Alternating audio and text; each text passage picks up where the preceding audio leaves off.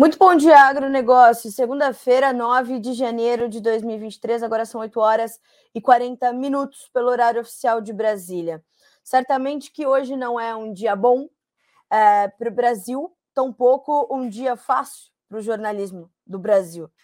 É, é, muito difícil a gente separar é, a mensagem do mensageiro. Aliás, eu falei sobre isso no arroba jornalista Carla Mendes, que é um outro perfil que a gente tem aqui um bracinho das nossas redes sociais ali para a gente trazer principalmente informações sobre um, o, o, as questões mais mercadológicas, a soja, os grãos, economia, política, por que não?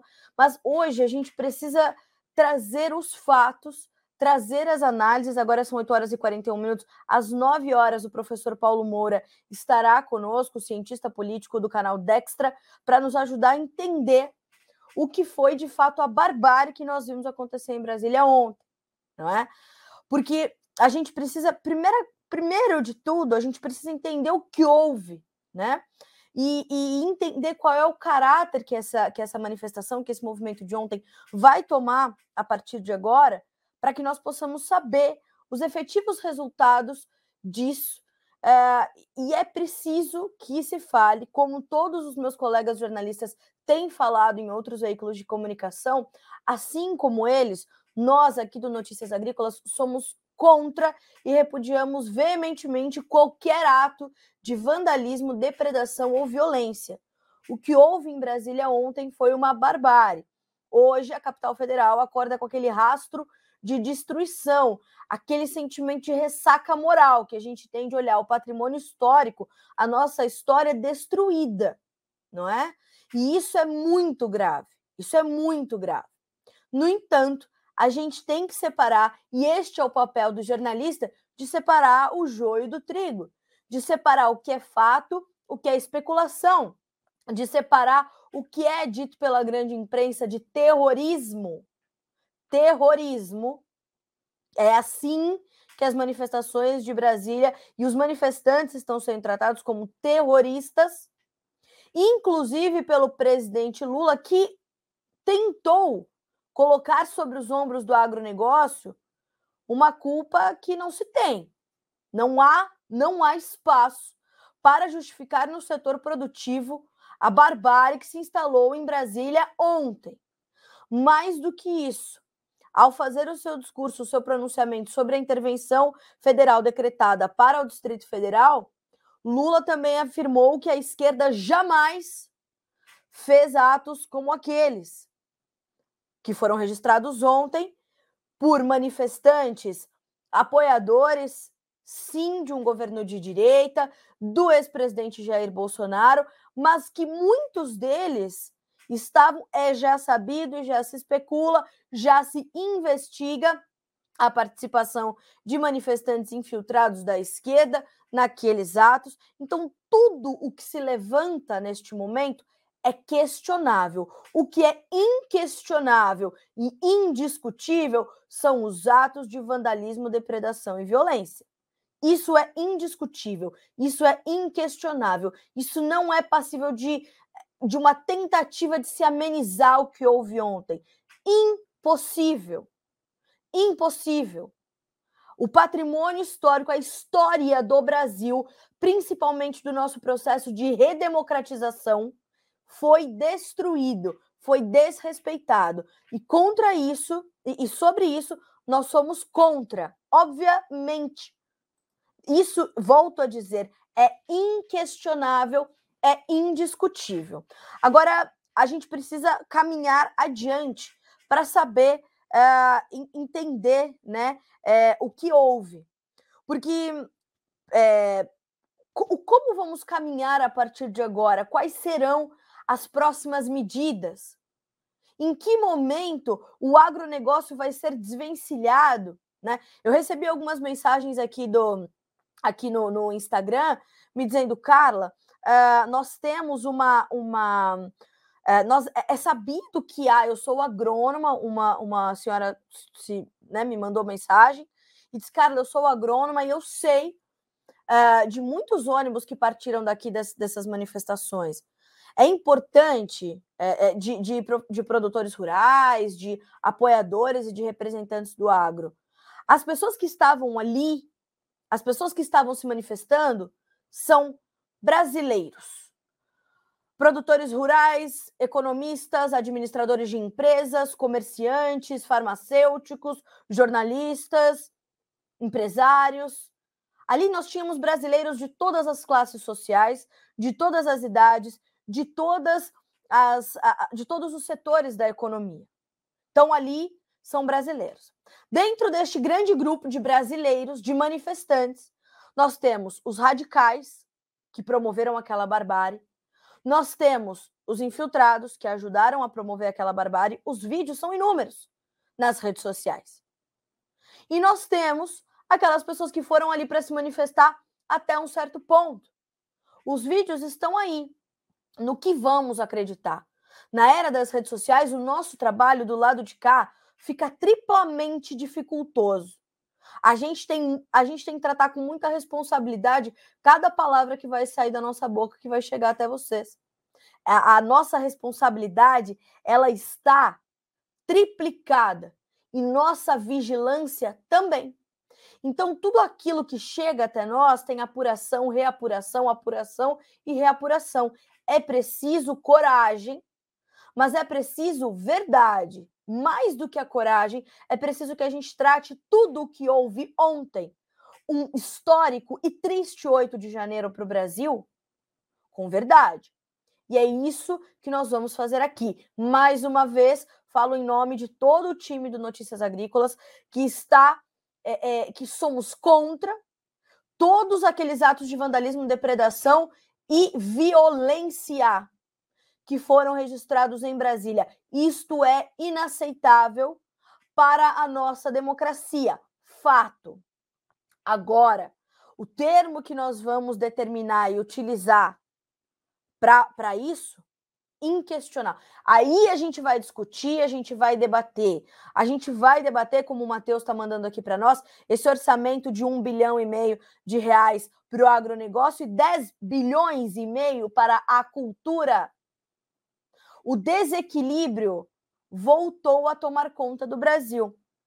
Então, vamos aqui trazer as manchetes. Eu quero muito ouvi-los. Mandem as suas opiniões, mandem as suas declarações, os seus questionamentos. É importante que nós, nós poss possamos trazer à luz dos debates tudo o que precisamos entender, né? Tudo o que precisamos entender. Então, perguntem, questionem. Isso é importante para o nosso trabalho. Vamos trazer luz aos, aos fatos. Isso é determinante para que a gente possa avançar. Eu vou pedir para o meu time. Ah, obrigada. Uh, e a gente vai falar. O Silvano Felipeto falando aqui sobre o, o. Ouviram o que o Lula falou? Sim, é uma das nossas manchetes e a gente vai tratar disso. Silvano, a gente ontem já deu isso em manchete aqui no Notícias Agrícolas. Inaceitável Lula colocar no centro da barbárie que aconteceu em Brasília responsabilidade para o agronegócio. É é muito irresponsável generalizar neste momento. Então, primeira coisa, primeira coisa, vamos às nossas manchetes.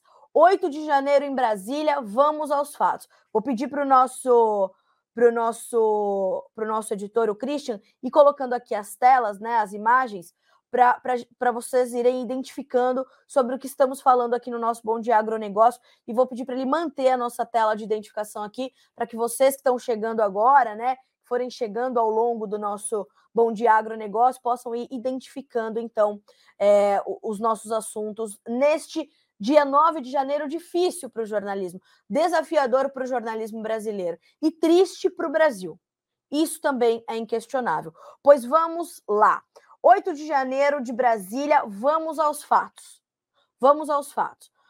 Depois, ali da, no meio da tarde, a gente começou a ver uma manifestação é, principalmente aquelas pessoas que estavam ali há 60 dias acampadas nas frentes dos quartéis generais ali em Brasília, se dirigindo à esplanada dos ministérios, à Praça dos Três Poderes e fazendo ali uma, uma marcha com palavras de ordem, né? Cantando Eu sou brasileiro com muito orgulho, com muito amor, como é bem característico desse movimento patriota que está nas ruas desde 30 de outubro, né? Estão ali acampados milhares de brasileiros pedindo respostas que não lhes foram dadas, uma atenção que não lhes foi ofertada, questionamentos que são questionamentos colocados pelas Forças Armadas em seu relatório, que foi limitado. Tudo isso é importante a gente lembrar.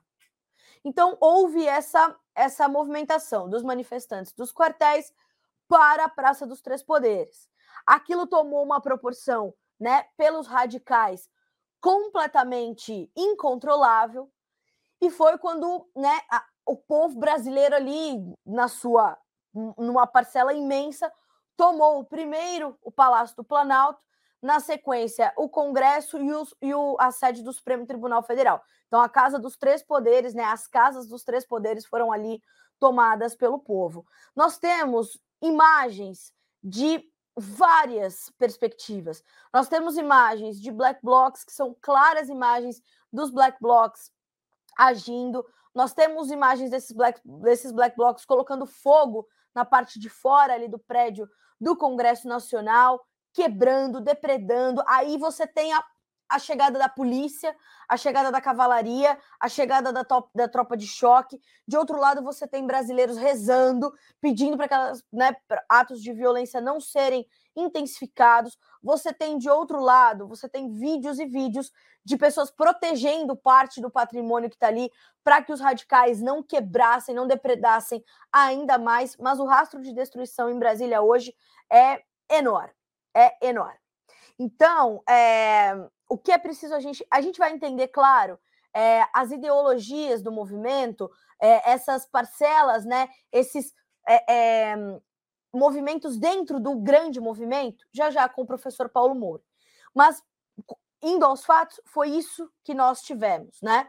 Nós tivemos essa intensificação da, da do, do, do, descontentamento, da, da insegurança, da, da não aceitação dessa falta de resposta, dessa falta de atenção, e foi isso que nós tivemos. Então, isso se estendeu durante toda a tarde, né? A imprensa noticiou isso claro, o tempo todo. A imprensa internacional teve uma repercussão enorme em cima disso. Nós tivemos muitos líderes, claro, mandando solidariedade ao presidente Lula, né? Uh, e claro que vão tratar isso com esta, com esta, este, a imprensa que vinha criticando, né, e já chamando de golpistas os acampamentos, os movimentos patrióticos e tudo mais, de movimentos golpistas, de movimentos antidemocráticos e tudo mais. E o que esse ato de violência que culminou em Brasília deu espaço a esta grande mídia para dar mais voz ainda e chamar tudo o que houve ali e generalizar, colocarem todos na mesma cesta, golpistas, terroristas, antidemocráticos e tudo mais. Então, isso é o que aconteceu.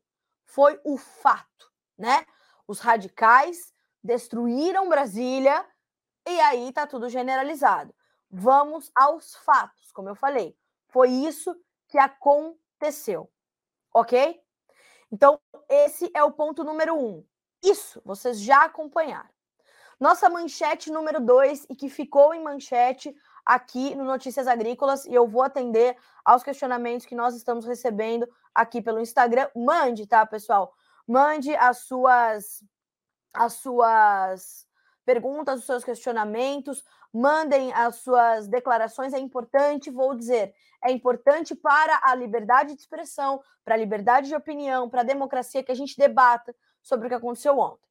Ótimo, tivemos essa situação terrível, as pessoas começaram a ser presas, segundo né, o levantamento ali do Ministério da Justiça e do Sr. Flávio Dino, nós já temos mais de 400 pessoas que foram detidas. Esses presos começaram já a ser transferidos, alguns vão para Papuda, inclusive. Então, é, a polícia, os setores de segurança, eles tiveram de fazer a sua parte e assim o fazem. Inclusive, a Polícia do Exército do Distrito Federal já está chegando aos acampamentos em Brasília para promover esse desmonte. Já, já a gente vai falar sobre isso. Então, foi isso que aconteceu. A Mari Bortolo diz o seguinte: acho que está na hora de parar de dar guarita para esse tipo de gente que não produz e só quer baderna. Aí é que a gente traz a nossa próxima manchete, justamente porque tivemos essa colocação de todo mundo no mesmo balaio, todo mundo na mesma cesta. Isso é irresponsabilidade. Então vamos entender o que fez Lula ao trazer de forma completamente descontextualizada o agronegócio para o meio dessa, desse, desse, dessa explosão de violência lá em Brasília.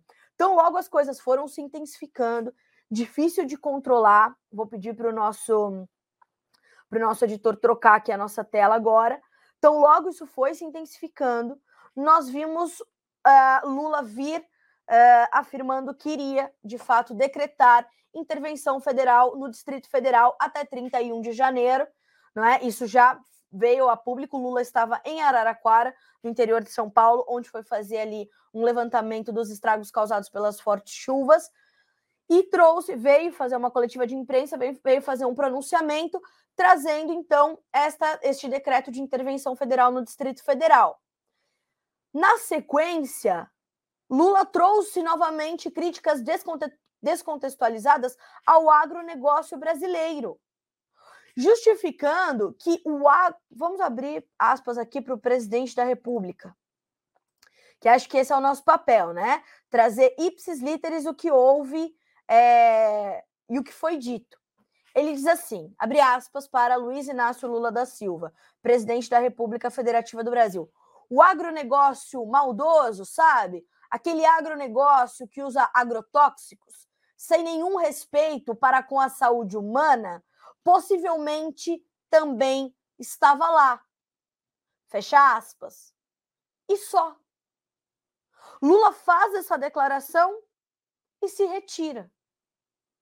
Como é possível ele encontrar um espaço naquele terror que estava instalado, naquele dia completamente histórico de forma negativa, ele conseguiu achar um espaço para encaixar o agronegócio de forma descabida, descontextualizada e dar essa responsabilidade para o setor produtivo. Volto a dizer, as pessoas que estavam ali, os radicais que estavam ali, são brasileiros descontentes que acharam uma forma errada de se manifestar, uma forma bárbara de fazer aquilo e de mostrar o seu descontentamento. Então, eram os, eram os produtores rurais que utilizam agroquímicos que estavam ali destruindo Brasília. Senhor presidente, isso é lamentável. Colocar essa declaração num contexto como aquele, é lamentável, é descabido, é irresponsável, é injusto. São brasileiros violentos, bárbaros, não importa de onde saíram. do empresariado, do comércio, da produção, não importa. São pessoas cometendo atos criminosos. Isso é injustificável e nós fomos ouvir, portanto, alguns setores, inclusive a própria Frente Parlamentar da Agropecuária, trouxe uma nota de repúdio à declaração de Lula, que diz o seguinte: vamos é, trazer aqui a, a, a nota na íntegra também, que acho importante. Nota de repúdio aos atos de vandalismo em Brasília. A Frente Parlamentar da Agropecuária repudia as invasões e atos de vandalismo ao Congresso Nacional, ao Supremo Tribunal Federal e ao Palácio do Planalto, ocorridos neste domingo, dia 8 de janeiro, em Brasília.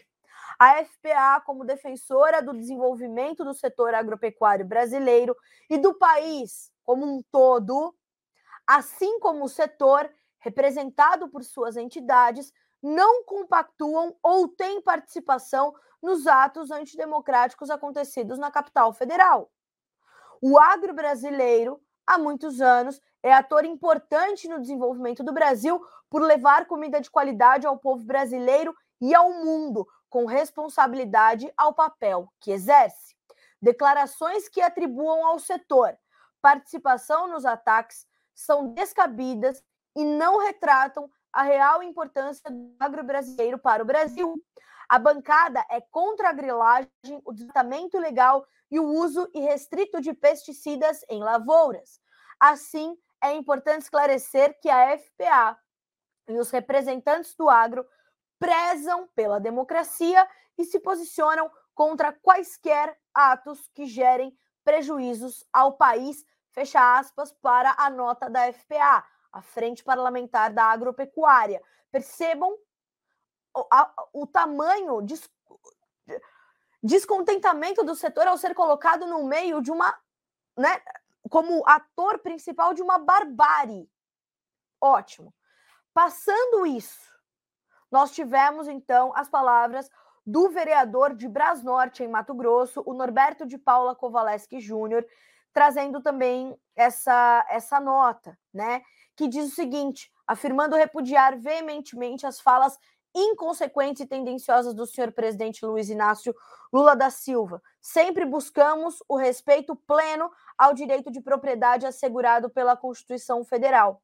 Nesta, nesta declaração, ontem, no pronunciamento sobre a intervenção federal, Lula também afirma que a esquerda jamais foi noticiada como invasora a prédios públicos atentados principalmente ao Congresso Nacional. Mas acho que Lula se esqueceu das inúmeras invasões a propriedades privadas, inclusive ao Congresso Nacional, em alguns anos como 2014, como os, os, os uh, representantes do MST e do MLST, o MLST é o Movimento da Libertação do Sem Terra, em 2014, aconteceu. Aconteceu em 2013, aconteceu em 2017. Tanto que Jair Bolsonaro se manifestou pelo Twitter ontem, dizendo que repudiou também veementemente os atos de violência, que eles não fazem parte é, é, é, da democracia e do avanço, não são atos democráticos, o que aconteceu ontem no, na Praça dos Três Poderes, e, e também volta a trazer essa, essa, essa lembrança de 2013 e 2017. Então percebam como Lula esteve bastante equivocado nas suas palavras principalmente ao colocar o agro fora de contexto no centro deste 8 de janeiro de 2023. Agora são 9 horas e 2 minutos pelo horário oficial de Brasília. O professor Paulo Moura, acho que já está conosco. Professor, o senhor, o senhor me ouve? Ouço bem, você me ouve, Carla? Te ouço, sim, senhor. Bom dia, professor. Seja bem-vindo ao Bom Dia Agronegócio, nesse dia desafiador para nós que somos comunicadores, para a gente tentar encaixar todas as peças, não é?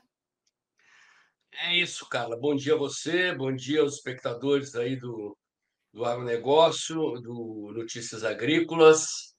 E, de fato, fatos marcantes, né? fatos daquele tipo que tem um antes e um depois. Eu gravei meu vídeo para o canal Dextra ontem, no final da tarde, depois do pronunciamento do Lula, mas a noite foi cheia de decisões, de atitudes, do governo federal, do STF, e temos aí, portanto, um noticiário intenso eh, para analisar e comentar. Eh, conforme eu acompanhava aí, estava te ouvindo antes de entrar no ar aqui, houve, evidentemente, né, evidentemente, infiltração. Há inúmeros vídeos mostrando isso, como já aconteceu naquele outro episódio em Brasília eh, das depredações, eh, indivíduos mascarados, vestidos de preto, eventualmente portando uma bandeira do Brasil para disfarçar, eh, incitando o vandalismo, provocando o vandalismo, e é algo, é uma, é uma, é uma jogada manjada. Né? Eu acho que tem, tem coisas muito estranhas e muito similares aos episódios do Capitólio nos Estados Unidos em 6 de janeiro eh, depois da vitória eleitoral do Biden. Né? É, primeiro, assim, Lula fora de Brasília, ah, a esplanada dos ministérios completamente desprovida de um aparato de segurança que pudesse acompanhar os acontecimentos. O ministro Flávio Dino tinha chamado a si a autoridade, convocado a Força Nacional uh, para atuar nessa situação e não se viu Força Nacional atuando. Ah, a PM de Brasília também, segundo eu li agora no site Metrópolis, o, o secretário de Segurança, eh, no exercício do cargo, porque o Anderson Torres, que é o secretário de Segurança que foi exonerado, está de férias nos Estados Unidos e está sendo responsabilizado, ele estava fora do Brasil, né? Então, eh, me parece que os patriotas foram induzidos a a algo que criou essa situação. Uh, nessas situações, há sempre grupos mais radicalizados, não estou dizendo que eventualmente algum uh, patriota não tenha uh, participado de, de atos ilegais, condenáveis, mas está evidente, são centenas de imagens de vídeo mostrando infiltrados, inclusive infiltrados sendo uh, uh, imobilizados, entregues à polícia por patriotas. Eu acabei de ver no Instagram, aqui não dá tempo de enviar aí o, o link, né? De uma imagem em que os patriotas tiram o capuz de um indivíduo vestido de preto, com uma barra de ferro na mão, correm atrás, ajudam a polícia, eu acredito que era a polícia legislativa, a prender esse indivíduo. Né? Então, é, há um sentimento de frustração das pessoas com o resultado da eleição, com o fato de que nada foi feito para alterar o curso dos acontecimentos. É compreensível, mas acredito que houve, no mínimo, uma ingenuidade, uma falta de planejamento, né? de, de não prever que algo do gênero pudesse acontecer num contexto de uma manifestação na capital federal assim tão próxima uh, do, do resultado da eleição e dos acontecimentos frustrantes que uh, abalaram as pessoas. Né? A consequência disso é uma, é uma onda repressiva sem precedentes. Ministro Alexandre de Moraes, mais uma vez, em decisão monocrática, para a qual ele não foi acionado suspendeu o governador do Distrito Federal por 90 dias, a dúvida se ele volta ao cargo. É, o que o Lula fez, que você estava comentando agora, cara, do meu ponto de vista, não é um erro, é proposital, é pensado na esteira dos acontecimentos, é, é, é a ideia de criminalizar a direita, de criminalizar o presidente Bolsonaro, de criminalizar os patriotas, os conservadores, os liberais e, escorraçada a política. Né? Se dependesse deles, metade da população brasileira ou mais eh, tem que ser presa ou extinta porque não pensa como eles. E o que eles estão fazendo agora é isso: estigmatizar o agronegócio. Dizer, o que, que a questão ambiental tem a ver com o que aconteceu ali? Nada. Né? Quer dizer, o Lula faz uma, uma ilação completamente sem fundamento, sem prova, associa o agronegócio aos acontecimentos e, e, joga a opinião pública contra o agro, né? que eles têm como inimigo. Exato.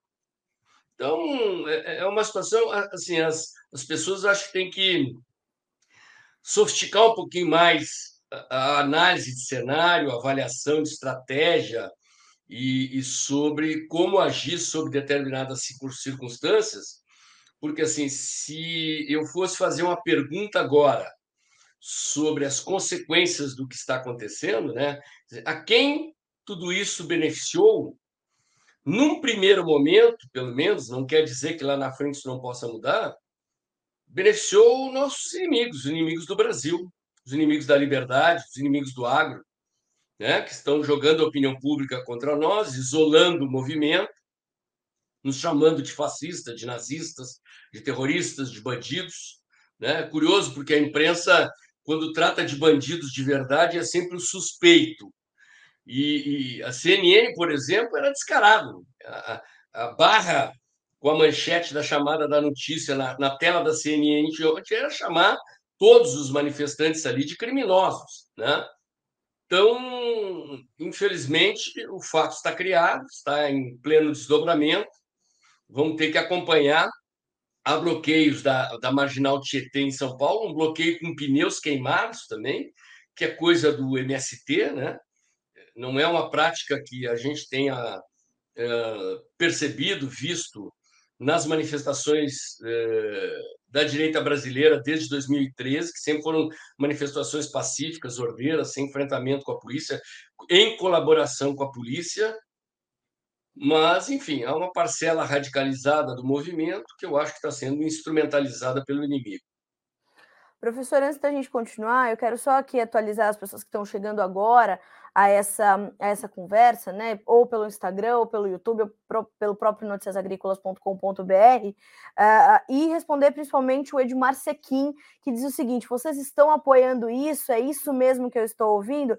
Naturalmente que não, Edmar, naturalmente que nós não estamos apoiando e nem iremos apoiar qualquer ato de violência, depredação ou vandalismo. Que o professor Paulo Moura está nos fazendo aqui é trazendo luz aos acontecimentos, né? Trazendo essa perspectiva diferente, essa perspectiva de outro ângulo, inclusive já apontando, né? É, o caráter e como tem sido as manifestações chamadas patrióticas, né, a, do que aconteceu ontem, né, aquele dia de barbárie que se registrou em Brasília. Professor, ontem nós conversávamos durante, né, aquela, aquela confusão toda e o senhor me dizia o seguinte, Carla, agora nós temos que entender como as coisas acontecem a partir de agora, se as multidões virão para a rua, se é, é, esse descontentamento vai alcançar uh, as pessoas que estavam paradas né, e acampadas nos quartéis em outros pontos do Brasil, se nós iremos fazer uma unificação do movimento daquelas pessoas,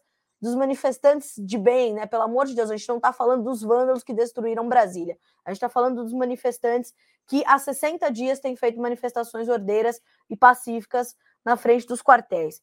É, o senhor acha, o senhor me orientava dessa forma. Precisamos entender a partir de agora. E é isso que nós temos que continuar fazendo. Tentar entender qual vai ser o caráter que o movimento vai tomar, principalmente depois dessas decisões que foram tomadas no final do dia de ontem. É, é exatamente isso. Assim, o, o, o olhar ele tem que se voltar para dois focos. O primeiro está evidente, estamos vendo acontecer, é a reação das autoridades. O outro é a reação da sociedade. É, eu acredito que a única forma do movimento patriótico obter sucesso é com aquele tipo de manifestação é, que foi feita no 7 de setembro, que foi feita desde 2013, depois 2015, 2016, é, nos, nos movimentos do impeachment da Dilma, ou seja, manifestações pacíficas de milhões de pessoas nas ruas. Povo na rua. Povo na rua pacificamente, né? E não manifestações radicalizadas de minorias. Então, nós temos que observar agora se isso vai acontecer. Porque em 2013, quando aconteceram aquelas manifestações iniciais desse ciclo da política brasileira, que começa com as jornadas de junho de 2013, quando a Polícia Militar de São Paulo reprimiu duramente os movimentos, aquela repressão desencadeou, como um rastilho de pólvora, a explosão das manifestações no Brasil inteiro e desencadeou um movimento que levou anos, abriu um ciclo de transformações na política brasileira que eu acho que continua aberto, que é um ciclo de ruptura histórica. Me entendam bem quando eu falo ruptura histórica, não estou falando de ruptura institucional, não estou falando de uso da violência na política, estou falando de um fenômeno político, sociológico, histórico de transformação da sociedade. Né? Há uma disputa de poder entre diferentes setores da sociedade brasileira. E eu sempre defendi no meu canal, nos meus vídeos, é, que essa luta política deve ser feita pacificamente, dentro da lei, dentro da ordem, dentro da democracia. Eh, no entanto, boa parte desse movimento é composto por pessoas que começaram a fazer política nesse período. É, pessoas que têm pouca experiência na política, que não têm vivência partidária e que muitas vezes não raciocinam estrategicamente, raciocinam com o fígado. Né? Eu compreendo o sentimento das pessoas, a frustração, a indignação, o desejo de que as mudanças acontecessem mais rapidamente, mas uma coisa é o que a gente gostaria que acontecesse, outra coisa é o que é possível acontecer. E nós temos que refletir sobre os métodos de ação, sobre os métodos de luta. Né? pode ser que a radicalização funcione? Eu acho que depende. Se houver um, um, um ambiente nacional de radicalização com apoio massivo da população, pode ser que haja uma mudança, aí uma ruptura mesmo provocada por essas circunstâncias. Mas o que nós estamos vendo neste momento, como consequência dos acontecimentos de Brasília, né? É que o movimento foi usado pelo inimigo.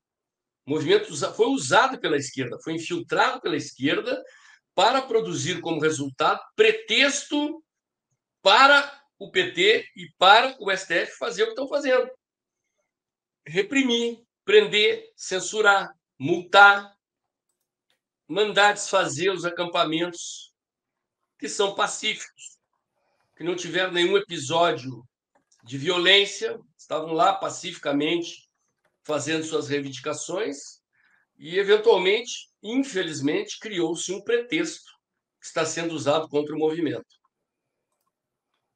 Professor, é, a gente tem aqui algumas perguntas e assim, a gente já sabe que uh, esse não é o jeito, abre aspas, correto, fecha aspas, de se manifestar e de colocar todo esse sentimento que o senhor acabou de brilhantemente, como sempre, detalhar, é, para fazer esse valer. Então, qual é o caminho para que essas pessoas consigam mostrar com eficácia o seu descontentamento e que elas merecem uma resposta? Porque quando o Lula é eleito e faz o seu discurso é, lá na Paulista, no dia da eleição, né, o TSE declarando que ele havia sido eleito, ele diz: vou governar para os 215 milhões de brasileiros. Quando a gente tem atos como esse, e óbvio, eu não digo mais uma vez, não, não me refiro aos, aos vândalos, eu me refiro às pessoas que ali queriam respostas. Ele não fala a essas pessoas, ele apenas diz: vamos encontrar, vamos caçar e vamos punir. Agora, como se manifestar e mostrar esse descontentamento com eficiência, com eficácia e tentar obter respostas, professor? Bom, Carla, eu, eu inclusive perdi muitos seguidores no meu canal por defender que não era hora de atacar. Eu usei lá num vídeo um título que era recuar, reagrupar, organizar, planejar e contra-atacar. E contra-atacar, sempre que eu falo aqui, é contra-atacar, contra-atacar politicamente, dentro da democracia. E, e esse contra-ataque, do meu ponto de vista, ele passaria, eh, por um lado, por manifestações pacíficas de massa nas ruas, como foram feitas no passado, sem violência, sem depredação, e, por outro lado, da necessidade de organizar a bancada de oposição no Congresso de tentar eleger um presidente da Câmara e um presidente do Senado de oposição, de jogar no erro do, do adversário. Né? O Lula sabe muito bem que metade ou mais, eu acho que mais, nós achamos que mais do povo brasileiro não votou no PT, votou no Bolsonaro. Mas é técnica política, é técnica de propaganda você demonizar a direita. O que, que ele está fazendo? Tentando jogar o povo brasileiro contra toda a direita, contra todos os conservadores, chamar a todos de nazista, de fascista, de terrorista, de criminoso, porque ele está disputando politicamente. Ele sabe que o governo dele está assentado em bases frágeis. Porque quem se opõe a ele é o Brasil que trabalha, que produz a riqueza do país. E que está segurando investimentos, mandando dinheiro para fora, provocando uma situação decorrente da eleição que aconteceu e decorrente dos erros que o PT já está cometendo, com esse ministro da Economia que não entende de economia, com a ministra do Planejamento que não entende de economia, com o ministro da Educação que não sabe fazer contas, que erra contas simples de matemática, né? É, com o ministro da Justiça que se comporta como um oficial da SS, né? mandando prender, mandando censurar, jogando em dobradinha com autoridades do judiciário para reprimir, para tentar extinguir a direita do Senado Nacional. Quer dizer, nós temos que raciocinar com o cérebro e não com o fígado. É pensar no médio e longo prazo. Porque daqui a quatro, cinco, seis meses haverá um cenário econômico difícil para o governo, difícil para o Brasil decorrente do resultado da eleição e dos erros que o PT está cometendo, com uma política econômica de esquerda, com um governo de esquerda, com ataques ao mercado, com a insatisfação do mercado, com eventualmente o Alckmin e seus aliados conspirando contra o Lula, talvez se crie uma oportunidade mais ali adiante é, para aí sim, com manifestações de massa na rua, com apoio popular, e não com manifestações minoritárias, radicalizadas, né? sangrar o governo e tentar, eventualmente, até o impeachment do Lula.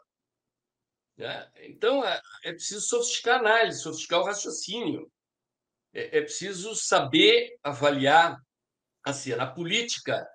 Ela, ela, ela é um jogo de inteligências interagindo e é preciso, às vezes, saber submergir, saber calar e saber emergir e falar na hora certa, né? Não é um atacar o inimigo constantemente e nem um falar constantemente. Né? O ataque e o discurso eles têm que ter objetivos, eles, eles têm que fazer parte de um plano estratégico. E eu acho que as pessoas estão radicalizadas porque estão movidas por sentimento e não por razão, por indignação, por desespero, por, uh, enfim, por uma expectativa de satisfação de uma demanda que foi frustrada, infelizmente, né? Uh, nós não conseguimos construir um partido, nós não temos, né, um, não temos uma, uma direita uma larga experiência na política, as pessoas, os ativistas que estão aí nos movimentos, são pessoas que começaram a fazer política de 2015 para cá, talvez um pouco antes. Técnica de, de, de, de, as técnicas políticas são o quê? Manifestação de rua e rede social. Né? Exatamente. A política, a política implica numa série de outras possibilidades de atuação que requerem organização, planejamento, inteligência, né? e não precipitação e ação por impulso.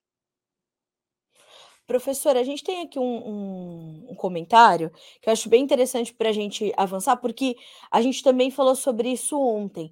É, o Bolsonaro se manifestou no Twitter, né, já no, no, final do dia também, também repudiando os atos de violência, depredação, vandalismo, fala, trouxe, né, a lembrança do que aconteceu em 2013, em 2017 também, com atos ali de é, apoiadores da esquerda e disse o seguinte: que condena o que aconteceu e aquilo não é democracia. E a Juliana, pelo, pelo Instagram, ela diz o seguinte: penso que o movimento hoje não é mais sobre o Bolsonaro, mas sim sobre uma boa parte da população que não aceita o retrocesso nem as canetadas de alguns. E de fato nós falávamos sobre isso ontem. O nome, o nome do Jair Bolsonaro já não aparece com tanta força mais nas manifestações, ou é uma uma, uma, uma percepção uh, equivocada da minha parte. Não, cara, está correto. Na verdade, nunca foi pelo Bolsonaro. Né? Dizer, a mobilização é por um Brasil livre, próspero, com ordem, com progresso, assentado em valores conservadores, numa economia liberal, em que as pessoas tenham liberdade. A motivação das pessoas sempre foi essa. O presidente Bolsonaro foi o líder que encarnou esse movimento, soube entender esse movimento e virou candidato representando esse sentimento. Né? Eh, mas eh, já nos acampamentos, logo depois da eleição, eh, não, não se via um movimento com camisetas do Bolsonaro. Você vê o pessoal com camiseta amarela, com camiseta da seleção brasileira, uh, e com bandeiras que não envolvem o nome do Bolsonaro. E o presidente Bolsonaro, uh, na verdade, ele ficou em silêncio esse tempo inteiro e saiu do Brasil. Mas, como eu disse, da mesma maneira que o Lula sabia o que estava fazendo quando condenou o agro, quer dizer, o que, que a esquerda quer? Tornar o Bolsonaro inelegível e, se possível, preso. Para eles não interessa que o Bolsonaro condena o radicalismo, o vandalismo, a destruição, né? Interessa que eles tentam conectar o Bolsonaro com os acontecimentos e responsabilizar o Bolsonaro. Né? Isso, é, isso é técnica política, isso é coisa pensada, com objetivos claros, que é expulsar a direita da política brasileira e, se possível, prender perpetuamente as lideranças desse movimento. Né?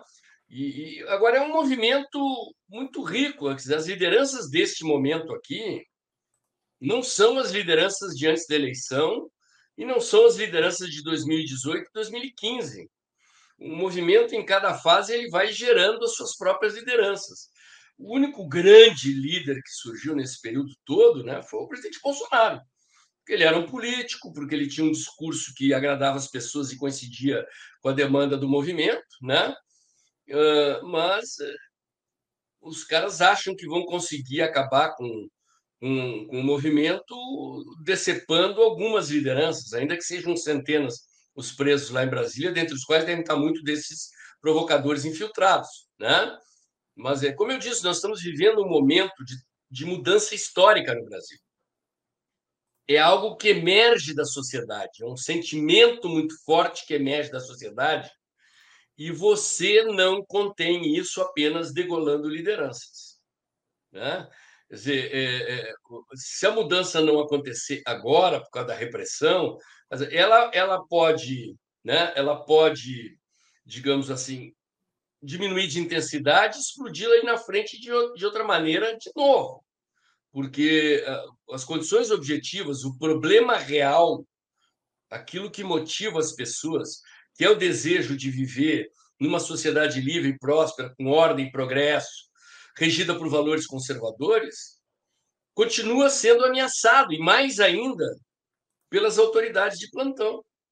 Então, o sentimento que move essas pessoas não move. Você não mata o sentimento, você não mata as ideias, você não mata o pensamento. Né? E isso é uma panela de pressão. Ela pode, bota debaixo da, da torneira fria, dá uma, dá uma acalmada na pressão, ela volta com o fogo e a pressão volta né? E se a solução definitiva que as pessoas querem não foi dada, não for dada, a explosão vem de novo logo ali na frente. Professor, uh, eh, para a gente finalizar, porque certamente daqui para frente muitos desdobramentos ainda virão uh, e a gente vai precisar entender. Uh, como é que o que, que, a gente pode esperar dessa reunião que dessas reuniões que Lula tem hoje? Hoje se reúne com Rosa Weber, né, é, do Supremo Tribunal Federal, ministra do Supremo Tribunal Federal, e à noite se reúne com os governadores e para essa semana ainda tem alguma, algumas reuniões agendadas com alguns prefeitos das capitais. Como é que o senhor está tá vendo esse processo? O que, que nós podemos esperar? E quais decisões uh, a, a quais decisões devemos estar atentos a partir de agora? Eu acho que vem mais repressão, né? mais censura, mais punições, mais cancelamento de rede social, mais desmonetização, mais perseguição. E, e, esses movimentos agora são movimentos de buscar apoio para que outras autoridades nos governos estaduais e nas prefeituras façam o mesmo. Né? Um movimento que está sendo executado agora é, é, digamos assim, é a dimensão política das medidas jurídicas e policiais que foram tomadas, que não exclui novas medidas jurídicas e policiais, né? mas, inclusive, se houver apoio de outras autoridades, de outros estados, de outros níveis da federação, eles se estirão fortalecidos para atacar o movimento com mais veemência. Bom, professor, lhe agradeço demais por estar conosco na manhã dessa, dessa segunda-feira, dia 9 de janeiro. É importantíssimo que nós possamos ter lucidez para encarar esse momento e, e, e, separar as coisas, né? Separar os vândalos dessas, desses manifestantes, desses, é, desses patriotas que vêm fazendo essas manifestações, enfim, ordeiras, e os radicais sempre estarão aí para esse tipo de coisa, para esse tipo de dia. Não, não foi diferente no resto da história né, da formação da civilização, não ia ser diferente agora. E é triste, é ruim, não tem o apoio do cidadão de bem e dos democráticos, efetivamente. Mas uh, obrigada, professor, mais uma vez por estar conosco, por trazer esclarecimentos e nos, e nos apontar a que devemos estar atentos. Muito obrigada. Uma boa semana para o senhor. Obrigado, Carla. É sempre bom falar aqui para o pessoal do Notícias Agrícolas, para o nosso público do agro. E estou à disposição aí sempre que vocês precisarem, é só chamar que eu, que eu atenderei com muito prazer. Muito obrigada, professor. Até a próxima. Um abraço. Um abraço. Bom, uh, antes da gente avançar, é importante a gente reforçar para quem está chegando agora. O Notícias Agrícolas e toda a nossa equipe, a nossa diretoria, repudiam e não apoiam veementemente qualquer ato, qualquer ato de violência.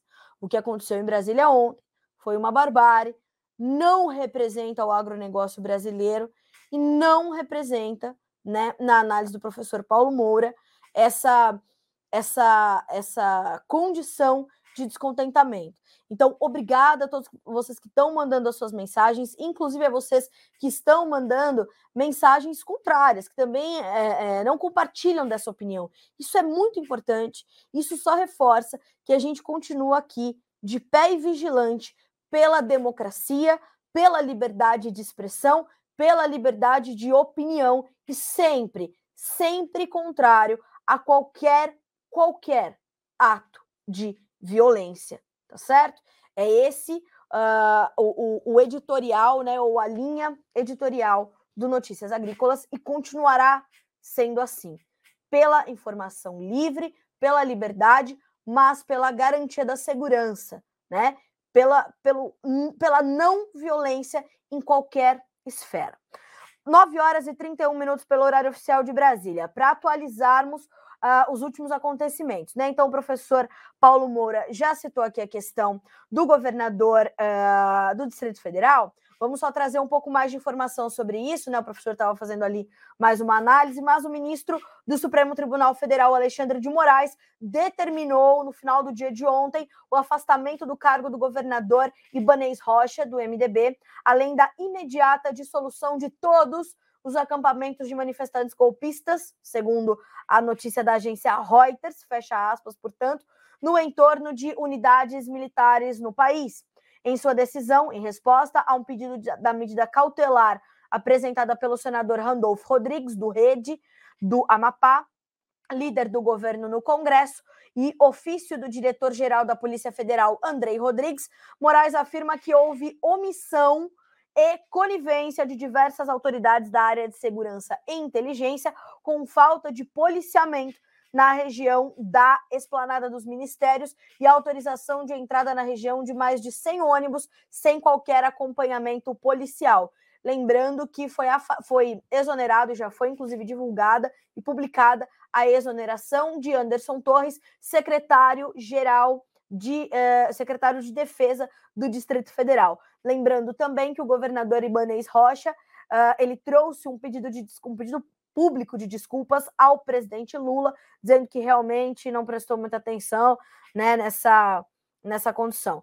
Mais do que isso, Alexandre de Moraes também determinou o bloqueio de 17 contas nas redes sociais, Twitter, Facebook, TikTok e Instagram, que compartilhavam material incentivando, abre aspas mais uma vez para Reuters, atos golpistas sob pena de multa diária de 100 mil reais.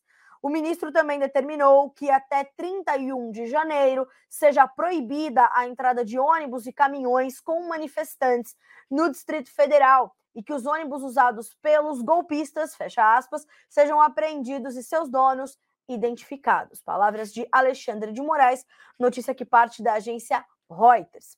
Próxima informação que também é bastante importante, também dando um pouco mais de detalhamento. Lula convocou, portanto, essa reunião com governadores, ministros e prefeitos para esta semana.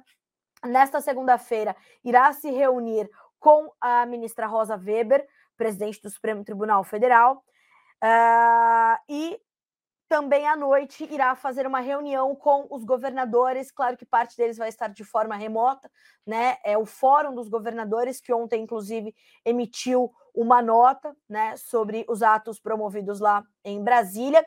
E é bem interessante ler essa, essa, essa linha aqui numa notícia do G1, do portal G1 do, da Globo. Né? Diz assim: ó, as, abre aspas, tá? As reuniões acontecem um dia após os atos de terrorismo promovidos por uma minoria de bolsonaristas radicais na sede dos três poderes da República, Palácio do Planalto, Congresso e Supremo Tribunal Federal.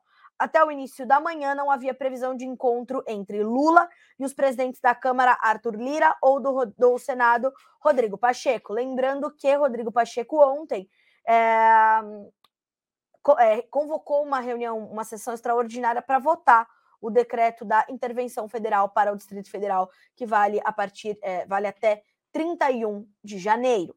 Então, este é esta é outra informação importante desta segunda-feira, esse cronograma que Lula tem com Rosa Weber, à noite com governadores e segundo informações do portal da Jovem Pan, também prefeitos estão aí na agenda né, do, do presidente Lula para esta semana.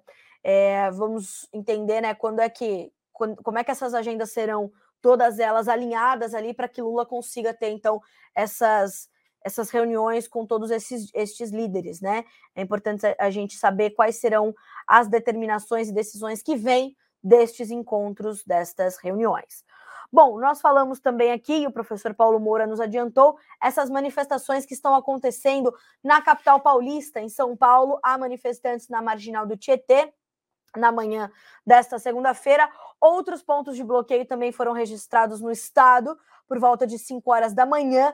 O governador Tarcísio de Freitas já afirmou que aqui em São Paulo ah, não vai permitir esses atos violentos, né? Que não vai é, dar espaço para que eles se intensifiquem e continuam, continuem. Então, nós temos também que monitorar São Paulo. Ontem nós já tínhamos também alguns pontos da BR 163 que estavam passando por interdição, né? Também o professor Paulo Moura nos adiantou. É, vamos continuar apurando para trazer para vocês essas informações, principalmente os efeitos né, dessas, dessas questões logísticas para o setor produtivo, para o Brasil do agro. Então vamos, vamos acompanhar como tudo isso vai se desdobrar ao longo desta segunda-feira, ao longo desta semana. No Twitter da Polícia Rodoviária Federal, até o momento em que eu me posicionei aqui para começar o Bom Dia Agronegócio, nós não tínhamos é, esse levantamento, como aconteceu ali na última paralisação dos caminhoneiros. É, então, vamos ver se temos alguma informação é, nova, né, da Polícia Rodoviária Federal, se há alguma atualização em torno dessas manifestações que estão acontecendo desde ontem. Vamos lá, me parece que, por enquanto. Deixa eu ver. É, olha só, 58 minutos. Nós temos três bloqueios, uh, dois em Novo Progresso, no Pará, e um em Matupá, em Mato Grosso. Então, última informação da Polícia Rodoviária Federal, há 58 minutos, ocorrências em rodovias federais do Brasil do, é, três bloqueios, dois em Novo Progresso, no Pará, que ali é um ponto logístico importantíssimo para a chegada aos, aos portos do Arco Norte. Então, a você que faz logística pelos portos do Arco Norte, tenha atenção, a gente vai mais a fundo, vai apurar para entender. E Matupá, em Mato Grosso, também com um ponto de bloqueio. Vamos trazer mais detalhes ao longo desta segunda-feira para vocês aqui no Notícias Agrícolas. Falamos também sobre esses ônibus que estão sendo apreendidos e essas, né, esses desmontes dos acampamentos. O professor Paulo Moura também já trouxe essa manchete para nós por aqui. A polícia do Exército já chegou ao acampamento que está em, eh, na frente do quartel-general do Exército em Brasília com a cavalaria, com a cavalaria. Uh, e a expectativa é de que os acampados sejam retirados aí do local durante toda essa segunda-feira. Uh, e a gente sabe que isso pode causar mais confronto, né? Pode causar mais é, é, conflito, porque muitas pessoas já estavam ali chorando, já estavam é, é pedindo né, para continuar. Enfim, a gente já tem as imagens também ao longo do dia, a gente vai trazendo isso para vocês. Abre aspas para o ministro da Justiça, Flávio Dino, que na manhã desta segunda-feira, pelo Twitter, disse, abre aspas, interventor federal na segurança do Distrito Federal, Ricardo Capelli, está dando continuidade ininterrupta ao trabalho iniciado ontem em relação aos atos terroristas. Fecha aspas para o ministro Flávio Dino, portanto. Bom, passado essa essa linha, né, essa, esse acumulado de manchetes desde esse histórico 8 de janeiro um dia triste para o Brasil, esse rastro de destruição deixado em Brasília, e volto a reforçar que não apoiamos qualquer é, é, ação neste sentido. O Notícias Agrícolas repudia qualquer ato que se registre semelhante ao que houve em Brasília, destruição do patrimônio histórico, do patrimônio público. Vamos agora virar um pouquinho a nossa chave e trazer as informações sobre o agronegócio brasileiro e mundial. Manchete número um, ou melhor, Vamos primeiro começar ali com a nossa rodada de preços. Vamos entender como é que estão as commodities se comportando nesta segunda-feira, dia 9 de janeiro. Bolsa de Chicago, soja sobe 0,3% de alta, 14 dólares e 96 centavos no contrato no contrato março, que é um dos mais negociados agora, ou mais negociado é maio, mas a gente tem no março 14 dólares e 97 cents por bushel. O milho cai um pouquinho, 0,06% de baixa para 6 dólares e 53 cents por bushel. O trigo, um pouquinho de alta, 0,1% para 7 dólares e 45 cents. O óleo de soja sobe forte, acompanha o petróleo, já já a gente vai falar sobre isso. 64 cents mais 17 por libra peso, 1,6% de alta. O farelo de soja, 1% de queda para 472 dólares e 60 cents por tonelada curta. Na Bolsa de Nova York, nós temos o café com 1 dólar e 60 mais 50 por libra peso, 1,4% de alta.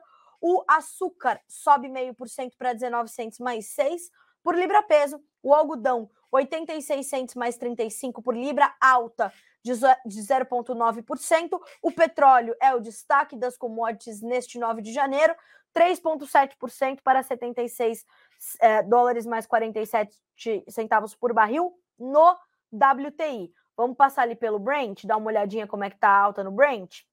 A alta no Brent é de 3,08% para 80 dólares e 99 centos por barril. O ouro sobe 0,5%, a prata também, o cobre tem alta de 1,9%.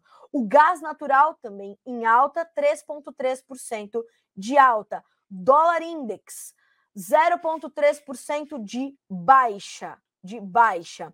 Dólar comercial aqui no Brasil em alta, até pouco tempo. 0,54% de ganho, R$ 5,26. Quando a gente olha para o nosso mercado financeiro, nós temos uma alta do nosso Ibovespa, o principal indicador da nossa economia. O Ibovespa sobe agora 1,2%. Ainda de acordo com a Investing, os analistas ouvidos pela, os especialistas ouvidos pela Investing, a semana se inicia com tensão em alta após a invasão de apoiadores neste domingo às sedes dos poderes em Brasília, causando estragos no Congresso, Palácio da, do Planalto e Supremo Tribunal Federal, que ainda serão contabilizados. Uh, a expectativa é de que os ativos brasileiros apresentem volatilidade depois dos ataques uh, que resultaram em vandalismo. As prisões dos criminosos seguem sendo efetuadas. Uh, então, temos aí essa, essa perspectiva de uma volatilidade nos ativos brasileiros nesta semana. Na avaliação do economista André Perfeito, a percepção de risco aumenta, assim como os juros devem subir a partir dos efeitos na bolsa e em outros ativos. Abre aspas para o André Perfeito. Provavelmente a situação será superada, mas serão dias tensos no, nos mercados e na nação até que o Planalto restabeleça a ordem e que os militares se posicionem de vez. Fecha aspas para André Perfeito.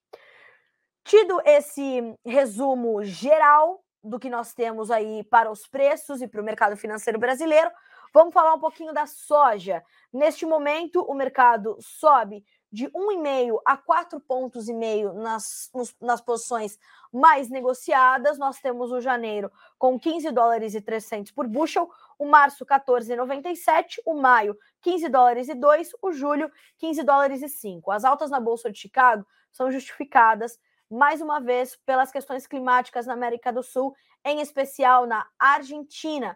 O final de semana foi de tempo muito quente e seco por lá. Nós tivemos mais uma vez um final de semana preocupante de perda de potencial produtivo e continuam a se intensificar as possibilidades de uma safra de soja no país abaixo de 40 milhões de toneladas. Isso é muito sério. A gente vê uma, um, um encolhimento da oferta global, apesar de deveremos ter, né? De que deveremos ter uma, uma safra cheia no Brasil, no entanto, não uma safra é, sem problemas. Nós temos perdas na América do Sul, uh, na, perdão, no Rio Grande do Sul, nós temos perdas no Paraná, temos perdas pelo excesso de chuvas também em algumas áreas do centro-norte do Brasil. Então, vou, vou, refor vou reformar aqui a minha frase. Não teremos uma safra cheia, mas teremos uma safra grande. Ela não vai alcançar os potenciais inicialmente projetados no Brasil, mas ainda assim a gente está falando de uma safra recorde que deverá ficar na casa das 150 milhões de toneladas. Então, isso ainda limita um pouco o potencial de alta dos preços. De outro lado, dá espaço à questão argentina e a questão principalmente do sul do Brasil, do extremo sul do Brasil, traz essa perspectiva, portanto, de termos ali um, um, uma, uma redução da oferta, o que faz com que haja esse suporte para as cotações. E essa alta, claro, do óleo de soja hoje, acompanhando os ganhos de mais de 3% do petróleo, contribuem para este quadro. Segundo Ginaldo Souza, diretor-geral do Grupo Laboro, abre aspas, a chamada inicial para essa semana é de alta devido ao clima seco na Argentina e sul do Brasil durante o final de semana. Além do final de semana, os modelos para os próximos 10 dias mostram um potencial de chuvas fracas, com início a partir do dia 13 de janeiro, porém com um grau de confiança baixo para Argentina e sul do Brasil. Mais do que isso, o mercado está de olho também, aí não só para soja, mas para todas as commodities. Vou pedir até para o Christian trocar a nossa, nossa, nossa tela de destaque aqui, que é a questão da China estar reabrindo as suas fronteiras, não é? Nós temos a China voltando a, a abrir ali o seu território, principalmente né, para quem tem zero restrição ao, ao Covid-19. Então, veja só o que diz a Reuters na manhã desta segunda-feira. Viajantes chegaram à China por ar, terra e mar neste domingo, muito ansiosos por tão esperados encontros, enquanto Pequim abriu fronteiras que estavam praticamente fechadas desde o início da pandemia de Covid-19.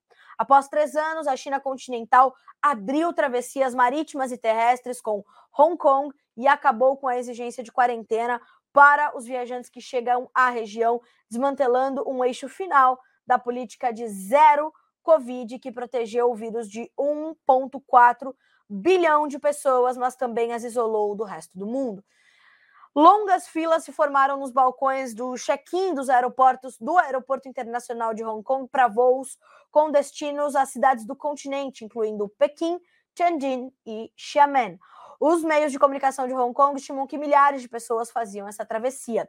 Lembrem-se que nos próximos dias nós vamos chegar né, ao, ao feriado do Ano Novo Lunar, o mais extenso e importante feriado para os chineses. Feriado em que há uma migração gigantesca de pessoas, onde há um consumo de alimentos intensificado e o que vai acontecer, sem dúvida, neste, neste momento né, de, de, de mudança e de renovação lá para os chineses é completamente importante. Para concluir o nosso Bom Dia Agronegócio desta segunda-feira, 9 de janeiro, falando um pouquinho sobre uh, o mercado de petróleo, que está aí disparado com mais de 3% de alta, segundo a apuração de Jonathan Simeão, nosso especialista em setor sucro energético, o mercado tem suporte na decisão chinesa de reabrir desta semana, nesta semana suas fronteiras, o que pode impulsionar a demanda e ofuscar as preocupações com a recessão global. A China é a maior importador de petróleo do, importadora de petróleo do mundo e suas decisões podem impactar diretamente a demanda.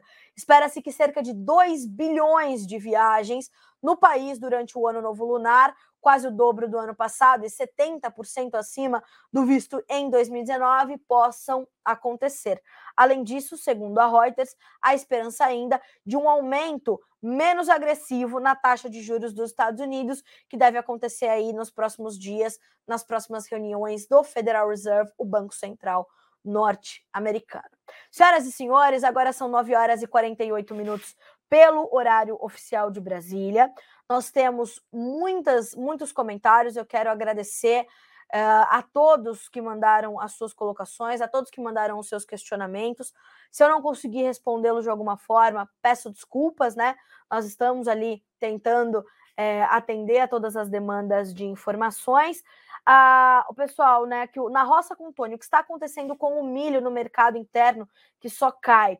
Pois é, Tony, a gente está com um né, é, de olho ali no de olho nas questões todas ligadas a nossa nova safrinha, nós já exportamos bastante milho, agora o mercado está um pouco mais contido nessas primeiras semanas, né? As indústrias nacionais também um pouco mais contidas. Isso mantém certa pressão sobre as cotações. Vamos dar uma olhadinha aqui para o Tony, como é que estão os preços na B3, mercado futuro aqui no Brasil. Vamos lá. Os preços do milho hoje operam em campo misto no mercado futuro brasileiro. O janeiro cai 0,2% para R$ 87,87 por saca. O março, R$ 91,89, com alta de 0,4%. Mesmo ganho para o maio, que vale R$ 90,88. Julho, R$ 89,24, uma pequena baixa de 0,01%. Vou sugerir a você, Tony, e amigos, claro, que é, busquem as informações também que nós trouxemos com uh, na última sexta-feira com o pessoal da Agrifato, afirmando que 2023 deverá ser um ano bastante promissor para o milho brasileiro. O caminho para isso é bem simples: menu, vídeos, milho, lá no nosso no nosso no nosso no nosso noticiasagricolas.com.br. Me fugiu aqui o, o caminho. Então, entrou no nosso site, menu, vídeos, milho. Vai procurar pela entrevista. Não vou me lembrar agora aqui o nome do analista assim de cabeça, né? Com tantas informações que eu estou trazendo hoje. Stefan Podsclan consultor de grãos e projetos na Agrifato. A manchete dele foi assim: 2023 é promissor para o milho brasileiro, com projeções de mais produção e aumento nas demandas externa e interna. Vale a pena você recuperar essa entrevista e entender aí como tem que ser as suas estratégias para este 2023. O Renato Lourenção está nos lembrando aqui também que a gente não pode esquecer do pessoal do varejo, supermercados e tudo mais, como é que vão ficar as formações de preços para tudo isso. Então, é, é isso. E o Renato Dantas Júnior diz assim: ó, vocês não têm que repudiar, tem que dar a notícia. Quem julga é a audiência. Olha só, Renato, obrigada pelo seu comentário, mas nós vamos sim repudiar, porque antes de sermos jornalistas, somos cidadãos e somos brasileiros. O que aconteceu vai realmente depender do julgamento de cada um. E o julgamento do Notícias Agrícolas para qualquer ato de violência, seja em Brasília, seja político ou não, será de repudiar. Será de repudiar. Então, é, é, o restante das pessoas, e principalmente a nossa audiência, tem, graças a Deus, a liberdade para fazer o seu julgamento. Você está coberto de razão, mas é nosso dever também se posicionar diante do que houve ontem. Senhoras e senhores, 9 horas e 52 minutos pelo horário oficial de Brasília. Agradeço muito, mais uma vez, pela interatividade desta segunda-feira. Excelente forma de, forma de começarmos a semana, abrindo as nossas mentes e continuando a debater e a discutir o Brasil. Esse é o nosso papel por aqui, para que vocês sejam sempre os produtores rurais mais bem informados do Brasil. Nós nos vemos amanhã. Boa segunda-feira para você, boa semana.